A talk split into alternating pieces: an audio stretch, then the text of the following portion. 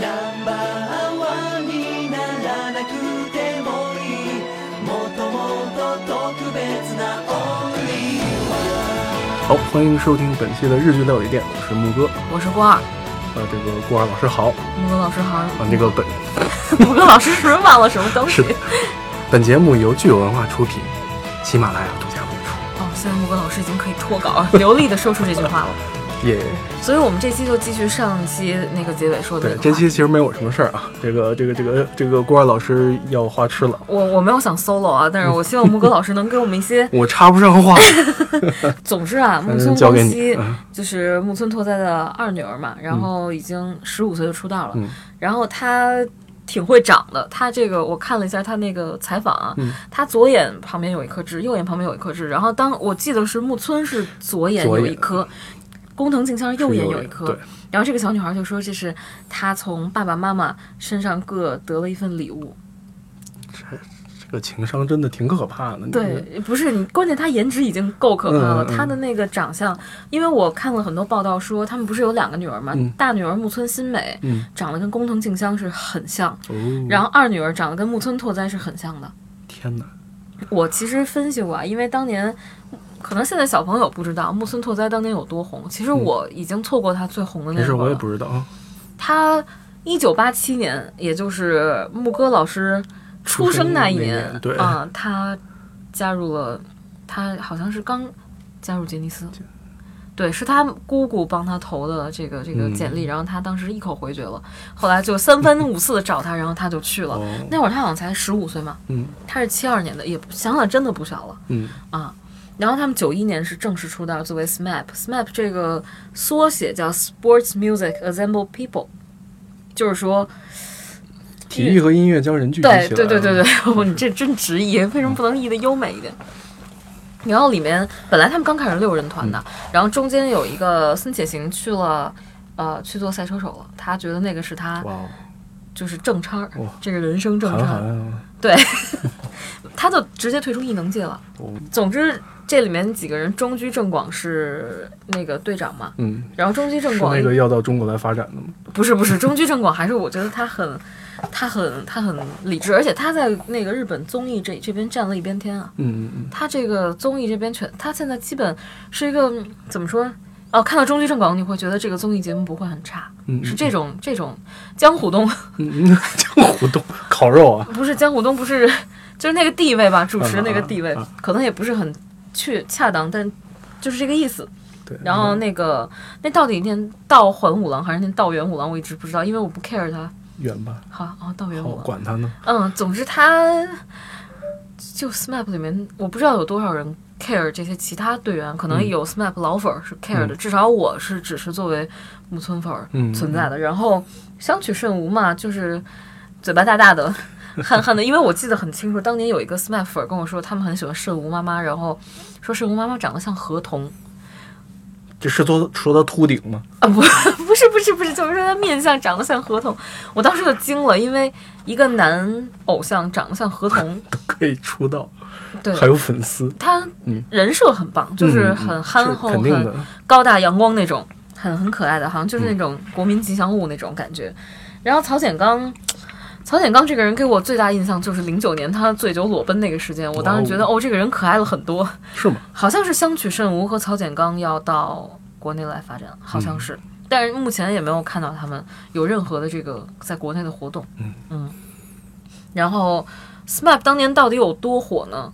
就是基本红白都是被他们霸占了，嗯，而且他们当时作为白队就就是那种能连续几年冠连就什么。叫什么？连连坐不对，不叫连坐，就是连连就就是大满贯是那种，然后一一一直做下去，就就真的他们当时是出场做演唱还是做压轴对。哇哦，压轴的话，然后而且是连续四年吧，嗯，那真的是连续六次，而且连续就是代表白组出场，对，嚯，而且就是白组连续几年都赢。嗯。啊，他们人气毕竟在那儿嘛。嗯嗯。然后到一六年的十二月二十六号，他们是正式解散了，啊，嗯，正式解散，哇，都这么长时间过去了，二十年吧，他们这个嗯。得有，嗯。对吧？一九八八年 SMAP 成立，到嗯。九一年正式出道，嗯，然后到现在一六年解散，但是他们还都在杰尼斯家，嗯，嗯然后只不过是每个人都单飞了。嗯嗯然后木村，其实我觉得说句很不好听的话，嗯木村就是靠个人火全团的。嗯你要说全团有多火嘛？因为我听过他们的演唱会，可能有的人嗯唱歌也很好听，但是就是木村是多席多席都很嗯发展都很全面、很棒的一个这个这个偶像。嗯，他应该算是开启了偶像的这个大门吧。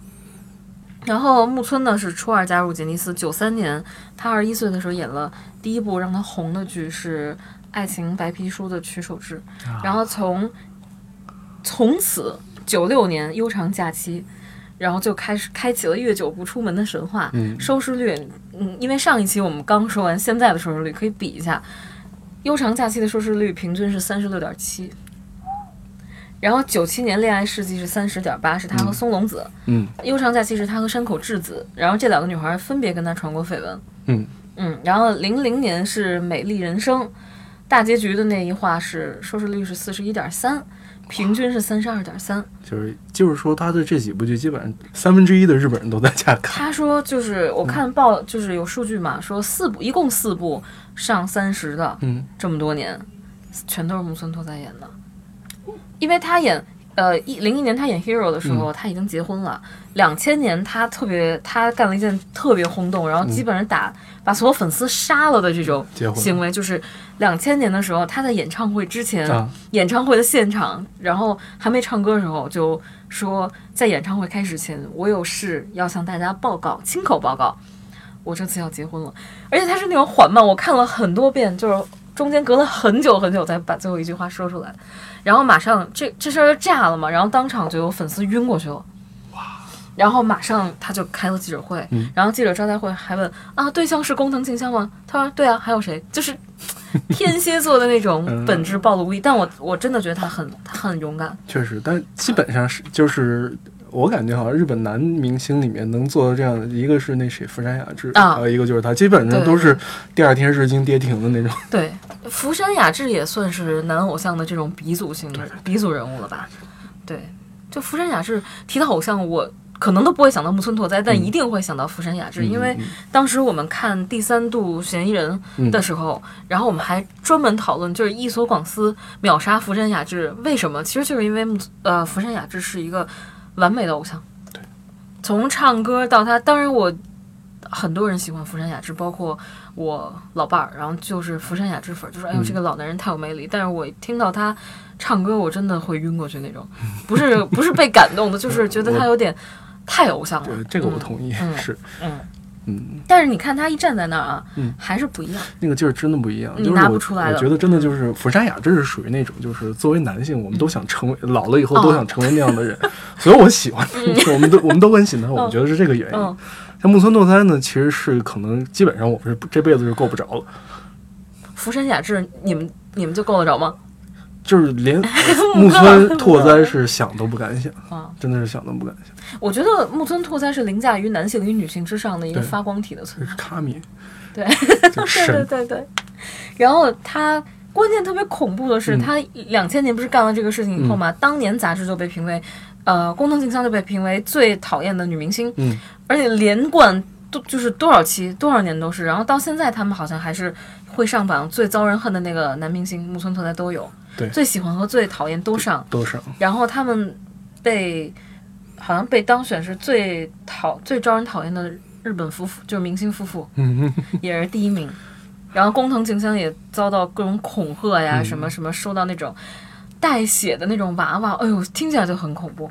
但是两千零一年，也就是一年后，然后当时那个杰尼斯都把几乎把他给雪藏了嘛，就是冷处理，也不宣传什么的。他演的 Hero 上了三是百分之三十三点四的收视率，嗯，这个就闻所未闻。而且更恐怖的是，检察官这个职业吧，本来在日本算一个冷门职业，当年就是被他带热了，然后很多大量学生往法院去投这个求职信，然后隔呃隔了一年。零三年他演的那个就是《空中情缘》，也叫《Good Luck》，他不是演了一个飞行员嘛？本来那会儿不是九幺幺刚过去不久嘛，说是航空公司特别不景气，受到这个巨大冲击，然后马上也是大量求职信涌向这个航空公司。然后结果到了零四年，他演《Pride》就是打冰球的那个，那会儿他应该算是颜值巅峰吧。然后日本的冰球观众多了三倍，哇！就所以说叫木村大神真的是是一点都不过分。他，我当时觉得他就是亚洲之光，嗯，他真的在亚洲的影响力，你现在还能找到下一个人吗？我觉得找不到，男男艺人里面基本上是没有的。就是没有的。对，因为包括他们说博元崇是什么世纪末最后一个美少年什么，差得太远了，差得太远，嗯这不是一个段位的。然后零六年他演了一个《律政英雄之小镇风云》，又上了三十点九，嗯，然后《华丽一族》，然后不是在神户取的景吗？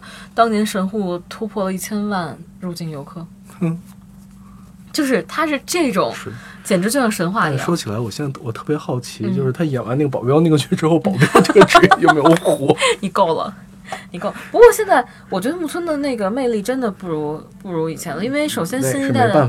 小鲜肉一代一代出来嘛，嗯。然后你看他，呃，我觉得他也不是我我看了一个报道，就是他跟工藤静香、他们俩不是特别喜欢冲浪，然后包括静香的下巴和鼻子都在冲浪里受伤了，然后都骨折了，重新接过，嗯。等于他就基本是毁容一般，然后包括他们两个晒得很黑，然后也不涂防晒嘛，我看到一个资料报道，就是说如果你涂防晒霜去冲浪的话，对海洋环境污染很大。嗯嗯嗯，所以他们两个是抱着环保主义的角度去冲浪的。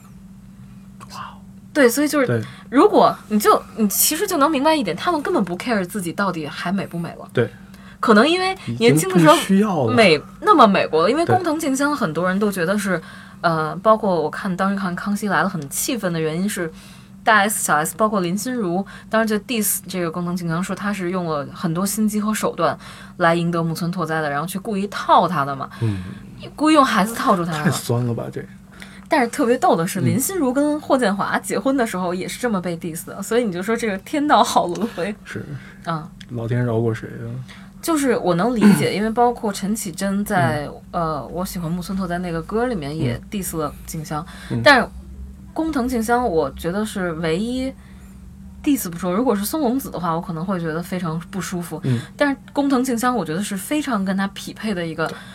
首先，她真的美，嗯我我我不知道粉丝们看没看过她年轻时候的照片，她年轻时候太美了，就怎么会那么漂亮？现在现在所有的年轻女，就什么新垣结衣，我觉得跟工藤静香完全不是一个重量级的，她是漂亮的、可爱的，但也仅仅到这儿。嗯就工藤静香那种味道不可能再有了。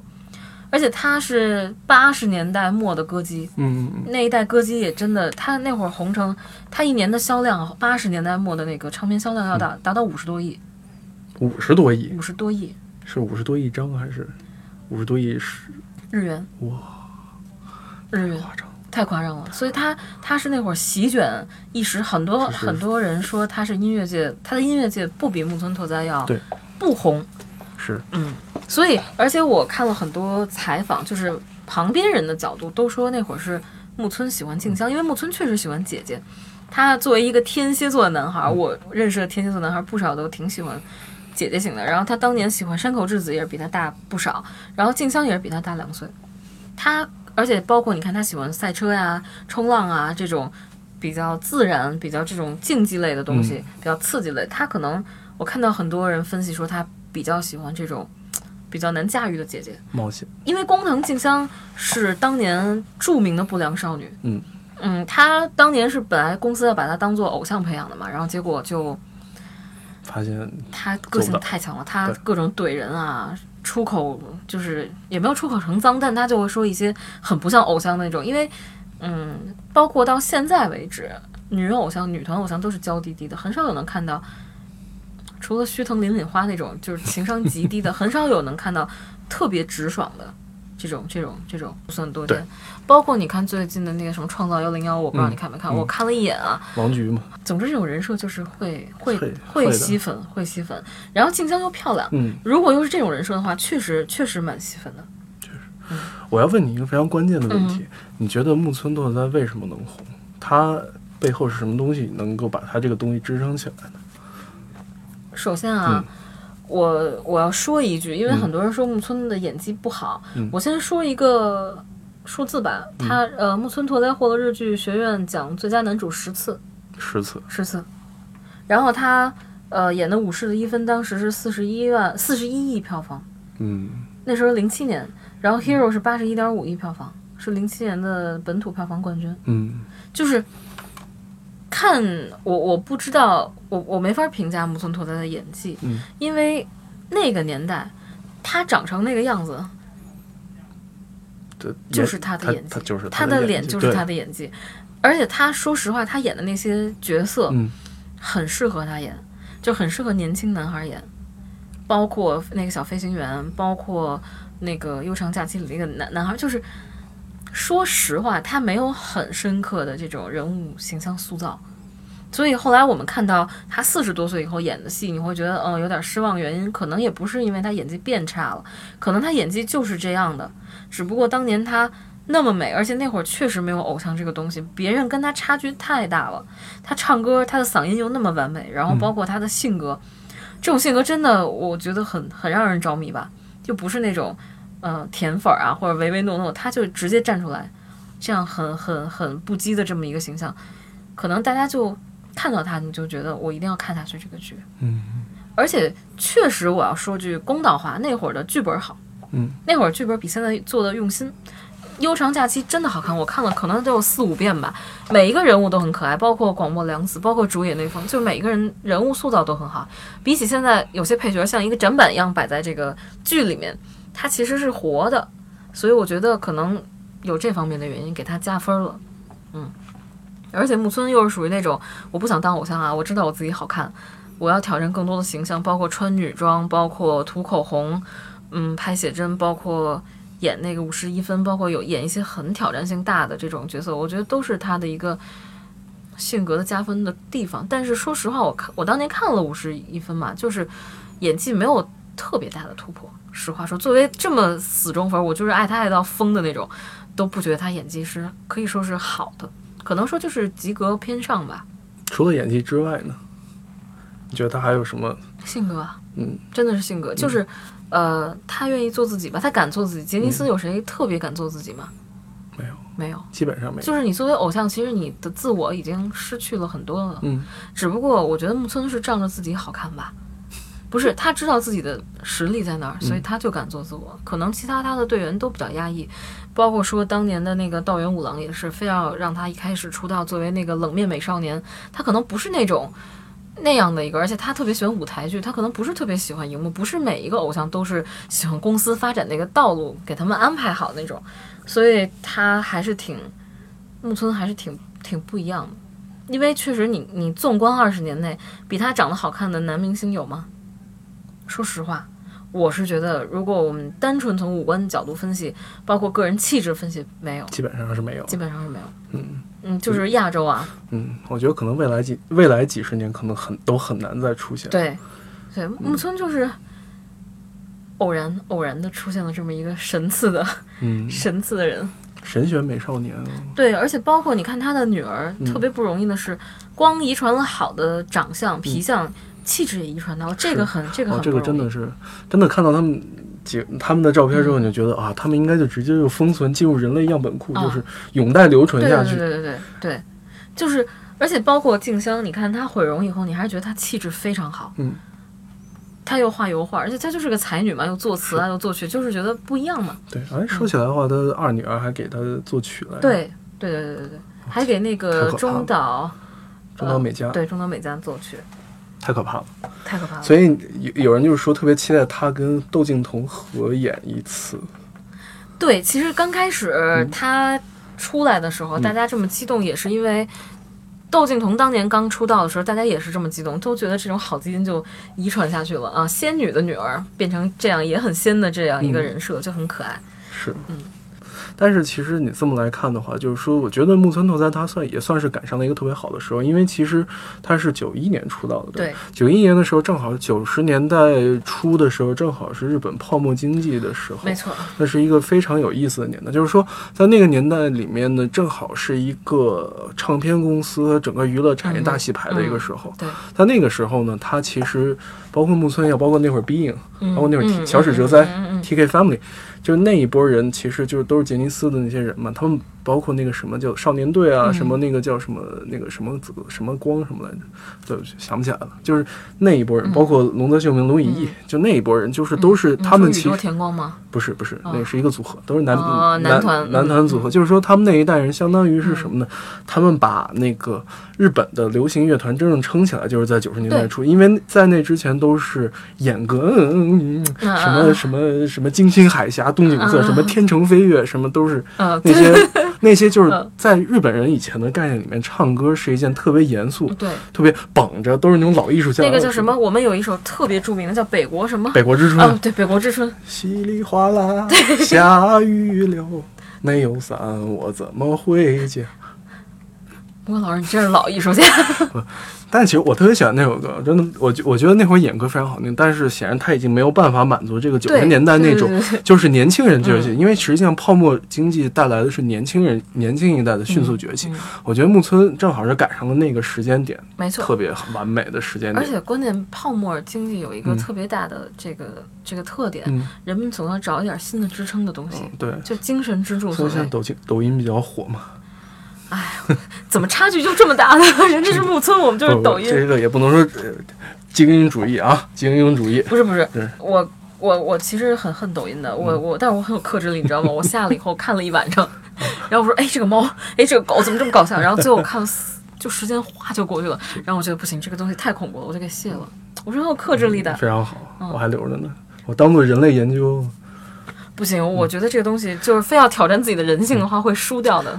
为什么就是说为什么要说这个就是嗯九十年？因为他们其实给开给这个后面我要说的女团这一块开了一个特别好的头，先河，他们开了一个嗯特别特别好的头，就是说年轻人开始掌权，就是说年轻一代涌现出舞台，这种偶像嗯。唱歌已经不再是靠，说实话，嗯。唱歌已经不再是一件靠歌曲本身质量来取胜，它更多是靠你的整个这个人设、你的这个生活、你舞台外面的一对面，包括你的表演。对对对对对对对，它是一个更加完整的一个呈现，它更多的不光是你的作品，更多的是你自己就已经成为这个作品的一部分。因为你看吧，那个工藤静香和木村拓哉其实就算两代了。嗯，工藤静香以前他们就是出唱片、出作品，对靠这个声音啊，靠这个外形火。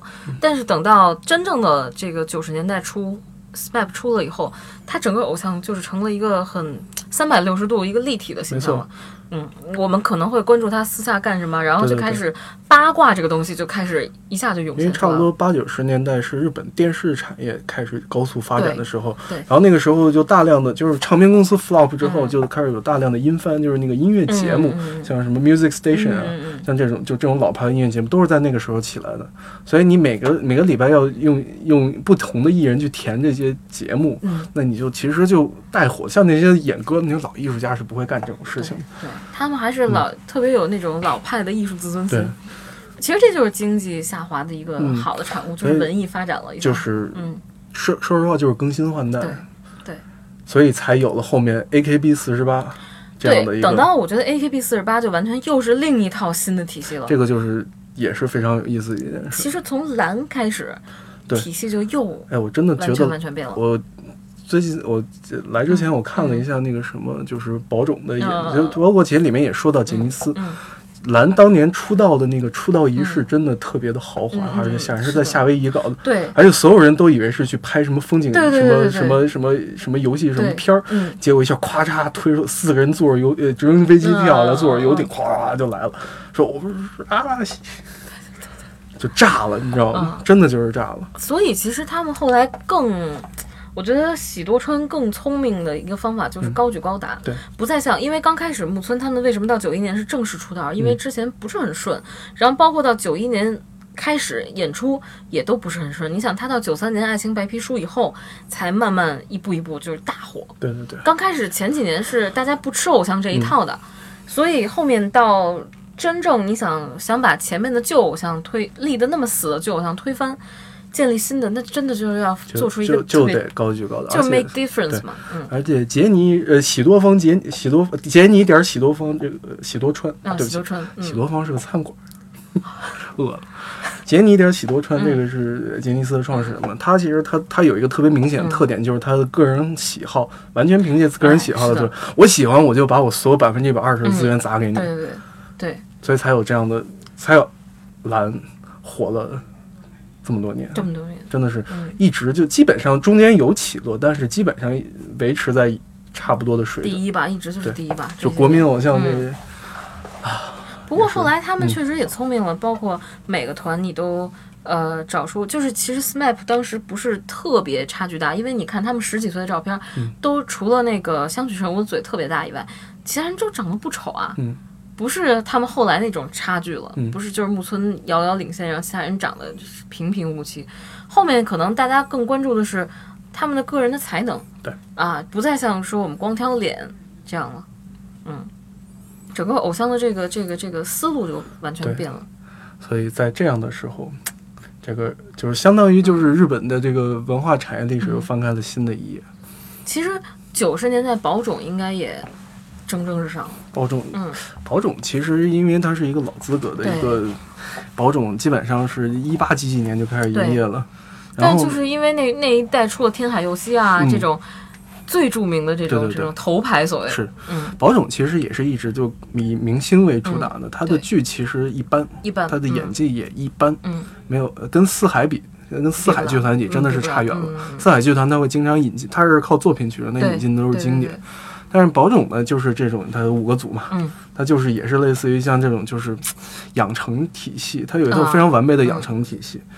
反正我觉得就是跟杰尼斯其实特别像，但是其实嗯宝冢很奇怪的一点就是，因为四海它是有明显的性别区分的，嗯。但是宝冢这个这种模糊的性别培养，其实是很奇怪的一个、嗯。一个形式。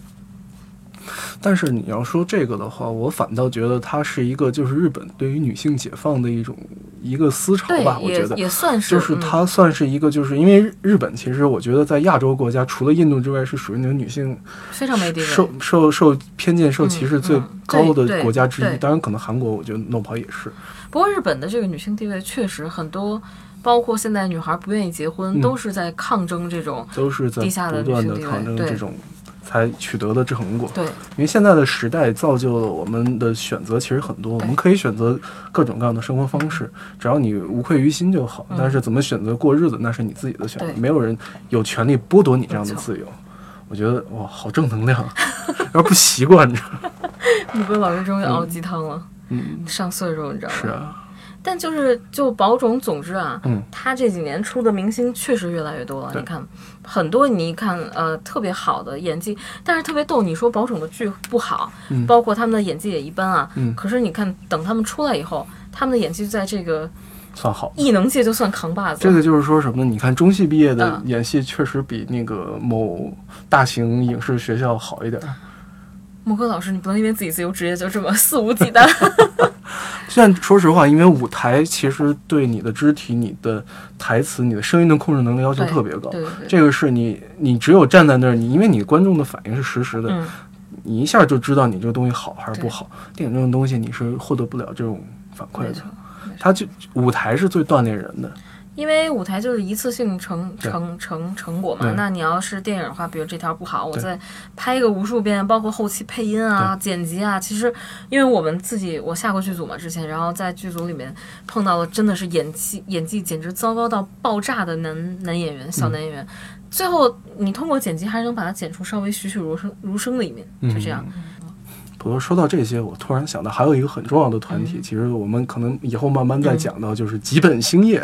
哇塞，对，基本基本呃基本上在九十年代初的时候嗯是属于日本第一的，然后后来九十年代末的时候被吉尼斯给比下去了。对，对，你要不说，嗯其实我们我都让我乍一想都想不起来。对基本就是基本上属于大阪的支柱产业。对对对对对对。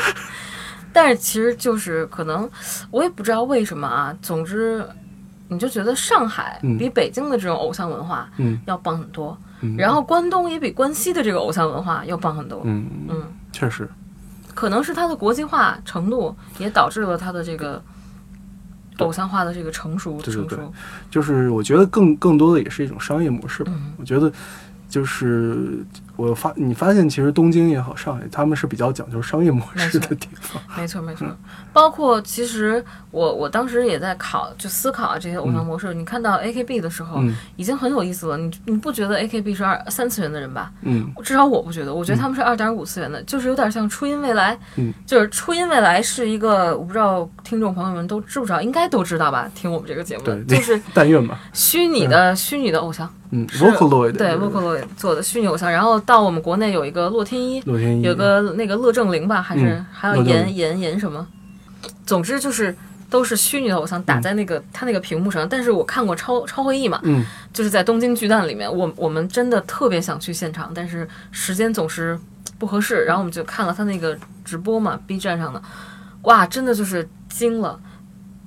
你知道底下坐了多少人吗？全都是那宅男人。然后初音未来那个一出场，而且他做的那个科技太棒了。嗯他那科技太棒了，然后就是栩栩如生的一个人走走走到舞台上，然后开始唱。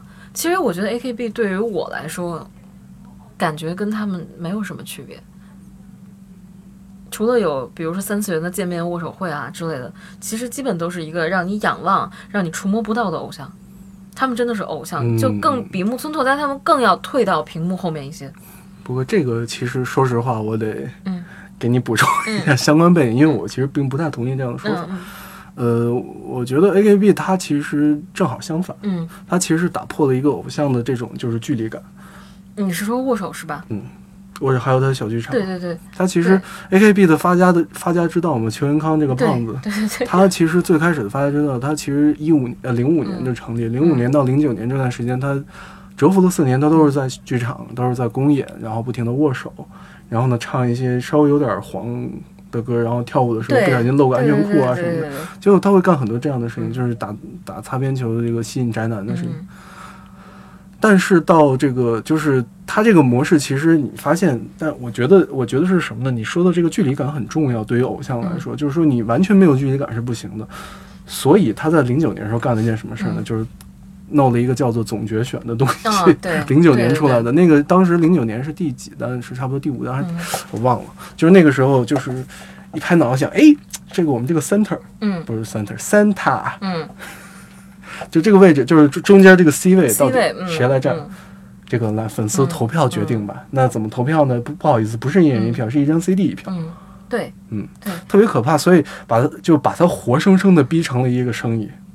但其实嗯我说距离感不是嗯你说的，咱我我觉得咱俩可能就是你说的也非常非常嗯对。他弄了小剧场，弄了嗯这个，但你不觉得他们更触就是不是触手可及？因为木村还会跟你分享私生活，嗯，但是他们就不会了，他们是一个模糊的形象。对，就是就是，我觉得最大的区别是因为他们没有自我。对，因为我我说的这种距离感是什么？举个非常那个鲜明的例子，他们毕业以后，你记你不会再记住他们了，嗯只有他们在那个女团里的时候，你会非常非常。就是能能清晰的记住他们，等到出来以后，我不太记能记得他们什么样子，还有什么发展，而且他们异能界发展单打独斗的时候非常弱。对，所以其实他们是一个模糊的团体，然后让你觉得是精神上你可能能见着他面，但你其实精神距离还是跟他拉开。但木村他们不一样，就是木村他们这种老老一代的偶像，包括蓝，都跟 AKB 是另一个系统的。对，他们是那种，嗯，我就是活生生的人，我是你三次元里认识的人，我可能是你邻居，就是这种感觉。嗯，我明白你的意思，嗯。就是说，其实 AKB 它打造的偶像是商品。对，对的呃对的。这个是一个，就是说，它其实是一个，就像我刚才讲，它是一个基本上算是一个迎合市场需求的东西，所以我觉得挺可怕的一件事，就是说，呃是，我觉得对于这姑娘来说，某种程度上也挺不公平的。对，就是他们牺牲了自己最好的嗯十年的时间，然后呢，换来的是不知道是什么东西。但是你要这么想，嗯可能不通过这个女团，他们也走不向异能界。对他们也，他们也许能够得到自己想要的东西对。对我，觉得不管怎么说吧，就是只能说是祝福他们。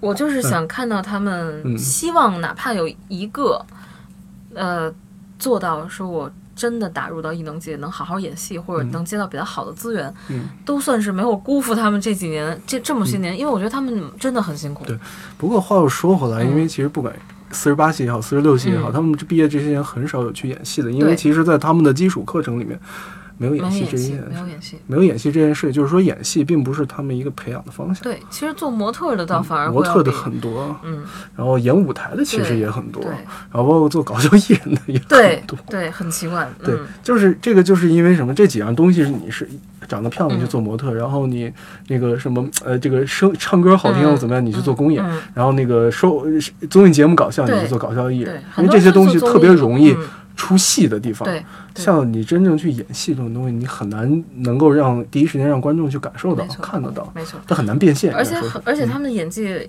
其实问题蛮大的，对，因为他们受的这个偶像这种这种这种训练，嗯，嗯其实很让他们会去卖萌啊、撒娇啊，其实，在演技上可能真的是一个很大的问题。对，就是说你看到你看他们在跳舞的时候，你就特别明显感觉到嗯他们跳的是假的，对就他们的表情是假的，他们的笑容是假的。所以我觉得宅舞，嗯，他说的不是什么舞姿，其实就是那种状态，对他就叫宅舞了。对，嗯，就是一种啊，这还真不太好描述，很很难描述，但是是那种那种感觉很微妙的嗯感觉，就是你只要到那个 B 站上找宅舞，你就大概能发现哦，所有的宅舞都给你一种感觉，对嗯，这种非常鲜明的风格。初音未来，我觉得对，就是假的，所以所以其实你嗯看，就是这个随着这个社会的发展，嗯其实很多人大大家挖掘出了很多这种细分的需求。嗯那对于宅男来说，他们要的就是不过如此，因为他们的生活其实很简单，对对对，都是一群非常可爱简单的、很容易就快乐的胖子。所以为什么要是胖子？想想我们的孙健登美艳，嗯，好吧。下次我觉得如果有机会，我们去京都，一定要在路当间吃次火锅。我也是这么想的，但就对，只有京都不会被撞死。嗯，对。anyway，反正我觉得这个女团这个话题，我们可以以后再再接着聊，因为 AKB 也好，四十八系也好，四十六系也好，包括后面出来的很多，包括早安少女，这都是鼻祖。对现在包括对草草，对，包括这些，包括包括桥本环奈那些，包括 Baby Metal，甚至是，嗯其实都有很多可以聊的东西。但是桥本环奈真的是从少女偶像变到演员最成功的一个算是吧，案例。没办法，长得太美了。不是不是因为他没有进女团系统，我觉得这是一个非常关键的。她是属于地下地下偶像出身的嘛，他。包括那个《维普游记》发现的那个那叫什么？那个、那个、那个、那个，天呐，我到我我的偶呃像哎那个卡拉菲娜啊，卡拉菲娜，他们也算是地下偶像出来的，对对对都是在公园里唱出来的，所以就不进入这个工厂，就美少女梦工厂所谓，不经过这些流水线上的这种，就就就其实反而就是能够发出光芒，但是那样的话，其实你的机会更少。对，但是一旦抓住机会，你能发出更耀眼的光芒。没错。这个啊，所以我们下一期聊一聊牧歌老师喜欢的乃木坂和这个 AKB。啊，可以可以嗯可以。AKB 其实我并没有很喜欢，但乃木坂算是我入坑女团的一个啊这个非常有意思的，我可以给大家分享很多非常有趣的事情。然后蓝嗯呢，我觉得我们到时候可以挑一期专门聊聊，因为其实我不算蓝粉儿，我知道木哥老师也不算蓝粉儿，嗯所以我们要真的是仔细斟酌我们说的每一个字眼，因为蓝粉儿真的挺多挺多的，对。然后我也挺喜欢这个团的，所以对就我挺喜欢松本润的，我发现，哦，你喜欢松我本润？觉得他是长得最好看的。哦，我喜欢二宫和也的大野智，不是因为大野智真的，你知道，你嗯，他让你有一种心疼心疼感哦，。我知道，一般一般都是这个队长都是这种。对 Anyway，好，我们这期聊的有点嗨，对，我们这个偶像的话题可以继续一直说下去，我们找机会再慢慢给大家。下回不知道什么时候，反正有机会再分解。好，那就这期先聊到这儿，嗯，下期再见。好，下期再见。